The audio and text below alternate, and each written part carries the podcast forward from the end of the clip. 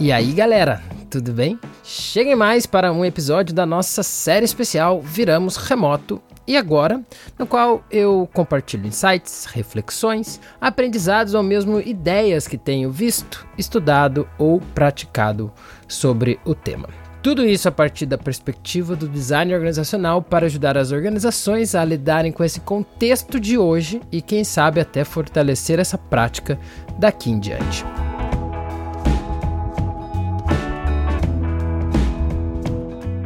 Bom, vamos ser sinceros, ninguém esperava essa situação acontecer, não é mesmo? O, o, lado bom é que tem sido uma oportunidade, mesmo que forçada, para as empresas testarem o, o formato remoto, mas ao mesmo tempo tem sido um momento difícil para muitas pessoas e precisamos falar sobre isso. E aí, como tem sido a sua experiência até agora? Como você e as pessoas com quem você trabalha estão lidando com tudo isso? Você tem se sentido mais ou menos produtivo ou efetivo de alguma forma?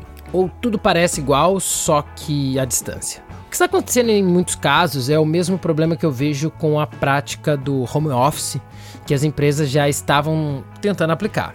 É, antes de seguir aqui, vamos pensar sobre o termo home office, né? Primeiro que assim, é, o home office é na tradução quase que direta o escritório de casa, ou seja, ter o seu trabalho sendo feito do próprio lar e muito provavelmente seguindo a mesma rotina do escritório. Só que de casa, vestindo aquelas roupas que ninguém sai com elas na rua, basicamente isso.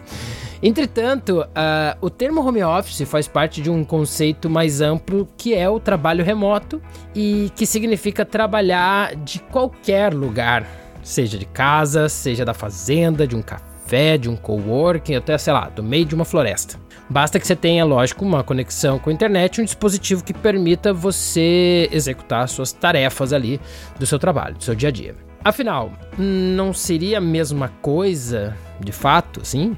É, trabalhar remoto não é apenas uma extensão do trabalho presencial? Não deveria ser? Aí eu pergunto: fazer uma sessão de trabalho via Hangouts é a mesma coisa que fazer presencialmente? Os estímulos que você tem em casa são os mesmos que você tem no trabalho? Os recursos que você tem à disposição no escritório são os mesmos que você tem aí do lado na sua escrivaninha ou na sua mesa de jantar? Se tudo isso é diferente, como que a gente pode acreditar que é apenas trabalhar de uma outra geolocalização? Entende? Aí que mora a grande frustração do trabalho remoto. Ele não é igual ao trabalho presencial. Não é, e não é mesmo, tá?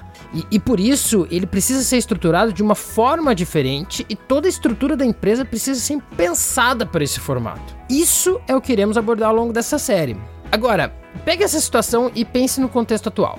As empresas tentando emular a rotina do presencial no remoto. Tudo sendo feito às pressas, com as pessoas vivendo uma rotina em casa que já não é tão simples e que muitas delas não estavam sequer acostumadas, né, preparadas para tal. Tem pessoas que ficaram isoladas, totalmente sozinhas. Tem pessoas que têm filhos e filhas e precisam lidar com o trabalho, as crianças e as rotinas da casa. Tem pessoas que foram isoladas com pessoas de perfil de risco. Tem pessoas que ficaram isoladas com outras pessoas contaminadas pelo próprio Covid-19. Na boa, a vida de ninguém está fácil. É muita mudança, é muito medo, muita ansiedade para ser trabalhada. E ninguém sabe até quando isso vai. Por isso, temos que entender que todos os benefícios do trabalho remoto que muitas pessoas estão colocando por aí não vão aparecer da noite para o dia. Na verdade, é provável que muitas pessoas comecem até a produzir menos, o que gera ainda mais medo, mais ansiedade Principalmente se trabalha em um lugar onde todo mundo tem que dar agora 120% todo dia. Ou não só agora, mas sempre teve essa meio que essa lógica do esforço contínuo e, e, e por todo momento. Mas vamos lá, tenhamos um pouco de compaixão. E, e, lembre que toda mudança de comportamento é seguida de um período de adaptação e ajustes, no qual a produtividade tende a diminuir naturalmente. Então, o que a gente tem que pensar é emular o trabalho presencial no remoto não faz muito sentido.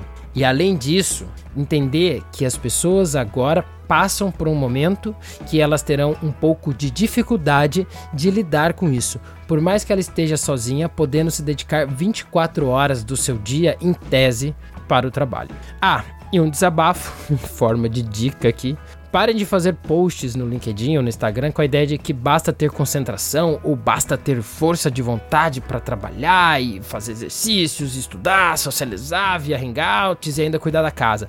Cara, isso aí é fantástico. Se você está conseguindo fazer, maravilhoso. Mas muitas pessoas que fazem isso não sabem o que é ter uma criança ou uma outra pessoa dependente em casa nessa situação é muito mais complicado, é muito mais crítico e eu posso falar um pouco da minha própria experiência. Então, fica a dica.